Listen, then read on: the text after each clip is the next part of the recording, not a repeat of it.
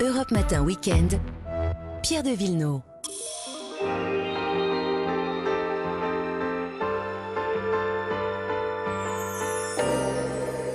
Les balades le dimanche avec Vanessa Zara Bonjour et à Marion tous. Sauveur. Bonjour. Bonjour à vous deux, direction Vanessa, les Landes, mais pas à la découverte des célèbres stations balnéaires. Bah non, on va un peu plus dans les terres cette fois-ci. mais On va, va pas être trop loin du, du littoral. On va quand même euh, être autour de Biscarrosse, euh, d'Osgore, de, de Cap-Breton.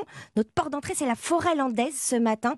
Elle représente 70% du département et c'est en fait le département le plus boisé justement de France. Donc il y a plein de manières hein, de la découvrir, mais moi j'adore le vélo électrique, le VAE. Ça c'est pour Jean-Jacques Herry, c'est pour lui, c'est une dédicace.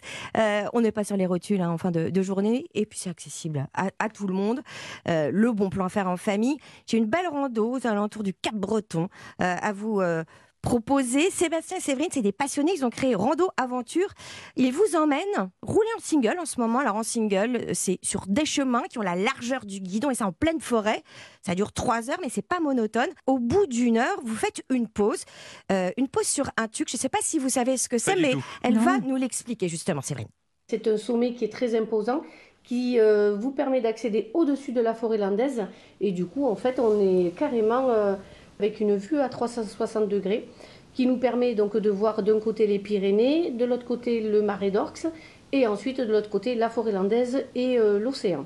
Et alors, une fois que vous avez fait en fait, cette petite pause, euh, voilà, bon, je vous propose un petit verre, évidemment. Puis on va équiper vos vélos, vos casques de lumière pour aller pédaler cette fois-ci en nocturne, vous replonger dans la forêt landaise. Et ça, c'est une toute autre expérience. L'acuité visuelle va être démultipliée, l'acuité sensorielle aussi. Toutes les sensations sont décuplées parce qu'en fait, on perd tous nos repères habituels de la journée. Et là, en fait, de nuit, on va pouvoir entendre donc les chouettes, les hiboux, parfois croiser des chevreuils, les lapins, des fois des chevaux. En fait, tout ça au cœur de la forêt landaise. Et ça, c'est sympa Ah parce qu'ils le font en plus en ce moment. Alors, ils ont changé un peu le parcours, évidemment, avec euh, les intempéries, euh, les inondations. Mais c'est une bonne idée de vacances, Et moi, avec trouve. euh, les enfants, c'est possible Alors c'est possible parce qu'ils se sont équipés de VAE euh, junior, donc dès 8-9 ans, vous pouvez euh, les emmener. Et c'est assez sympa avec eux parce qu'ils sont, ils ont une approche euh, très pédagogique, euh, responsable, et vous connaîtrez tout sur la topologie bah, des landes, des forêts, mais aussi des dunes, et puis des marais. euh, euh, vous avez entendu, Séverine vous parlait du, du marais d'Orx, ça c'est une réserve naturelle à faire. C'est extrêmement bien aménagé, il y a des sentiers autour euh, des marais, euh, il y a des passerelles en bois, et puis vous allez pouvoir voir euh, la spatule blanche assez rare et c'est devenu d'ailleurs l'em- l'emblème euh, du. Et il y a aussi euh, des lacs, le lac d'Osgore, de Biscarrosse. Ouais, Biscarrosse. Alors Biscarrosse Parentis où est née une très belle histoire, l'hydraviation. Ouais. Hein, voilà, donc euh, euh, on est dans les années 20-30. Euh, Il y a même une base d'hydravation qui va être euh, construite. Alors pourquoi? Parce que c'est le point idéal. Le lac est grand, il est protégé des vents par la dune. On n'est pas loin de Toulouse, on est près de l'Atlantique, et puis l'eau est douce. Et puis, vous en doutez maintenant, il y a évidemment un musée de l'hydravation. Bah oui, Et puis vous allez euh, surtout, évidemment. évidemment, vous allez surtout découvrir qu'on pouvait faire Bisca, Fort-de-France, en hydraviation Ah oui dans les années 40. Ouais. Pas mal. Deux adresses d'hôtel. L'hôtel du Golfe qui va rouvrir euh, au cœur de la forêt landaise. Ce sera le premier relais et château au cœur d'un golfe. D'accord. Et puis pour un budget plus raisonnable, et moi c'est mon coup de cœur, c'est la Maison du Courant, une maison sur la dune, c'est à Contis, c'est trois chambres euh, qui ont vue entre les dunes et la forêt. C'est un petit coin de, rêverie, ouais, Ouais, c'est beau sympa. et c'est pas cher. Marion, quelle spécialité des Landes? Alors moi, je vous emmène dans les terres, vraiment. On est uniquement au sud de la rivière Adour, ce qu'on appelle la, la Chalosse. Et je vais vous faire déguster des crouchepettes, des Mhm. caoussettes ou des beignets de carnaval. Pète. D'accord. Et oui, parce que mardi gras, c'est mardi prochain. Alors, vous savez, chaque région a son beignet de carnaval. Exactement. C'est la tradition euh, chrétienne, hein, ça remonte à un petit peu loin. C'est la période euh, de carême qui va débuter euh, mercredi. Et du coup, ça ressemble à quoi?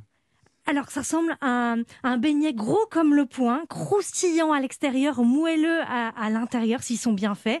C'est une version un peu euh, géante, on va dire, du pet de nonne qui vient de l'Est de la France, si Ah, C'était ça. facile. facile. Et la recette, je l'ai demandé à François Larozet, qui, comme son frère, est pâtissier de père en fils. Le beignet de carnaval, c'est en fait un dérivé d'une pâte à choux. Donc c'est euh, de l'eau, du sel, euh, du beurre. On amène ça à ébullition. Ensuite, on y rajoute de la farine. On dessèche bien la pâte. Et ensuite, on y rajoute euh, petit à petit des œufs et des parfums. On se sert d'une cuillère à soupe pour former notre boule de pâte. Et on met cette boule dans la friture. Petit à petit, elle va gonfler. On la fait tourner dans l'huile.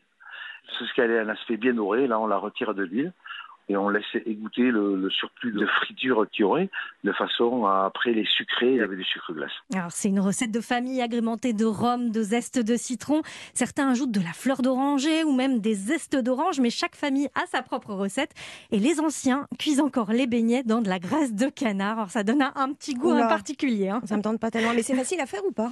Alors il y a des petites astuces. Hein. Là, là, ce dérivé de pâte à choux, il, il faut euh, mettre les œufs bien un par un et surtout pas les mélanger. Il faut y aller au fur et à mesure, sinon la pâte va pas gonfler à la cuisson.